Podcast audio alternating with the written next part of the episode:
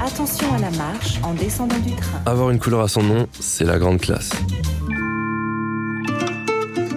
Salut à tous, c'est Daetienne. Et cette semaine, je vous raconte l'histoire des œuvres d'art mythiques des stations de métro d'Île-de-France. Lorsque la RATP rénove la station Château-Rouge entre 2015 et 2017, ils en profitent pour lancer un appel à projet afin d'embellir les murs de la station sur les lignes 4. L'occasion parfaite pour une personne en particulier, Barthélemy Togo, qui se dit sûr de l'emporter. Le plasticien possède en effet un avantage indéniable sur ses concurrents. Il a vécu dans le quartier pendant 4 ans, entre 1998 et 2002.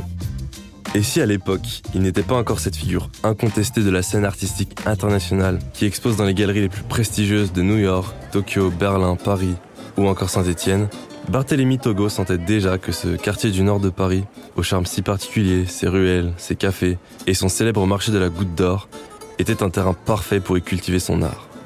Car pour Barthélemy Togo, l'art, c'est comme l'agriculture, connecté au vivant.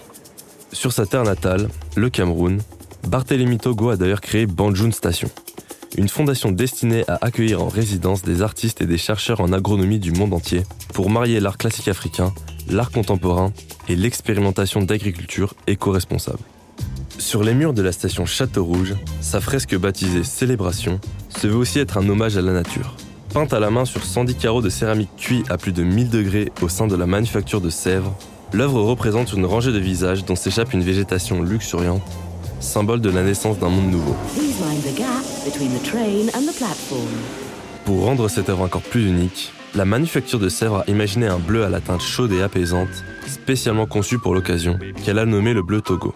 Avoir une couleur à son nom, c'est la grande classe, mais surtout une juste reconnaissance pour cet artiste engagé qui cherche à éveiller les consciences sur le devenir de la planète depuis plus de 20 ans. Et lorsqu'on cherche à interpeller comme Barthélemy Togo, quoi de mieux que d'exposer son œuvre au cœur de la station Château Rouge, un véritable musée du quotidien qui peut se vanter d'accueillir pas moins de 20 000 visiteurs par jour?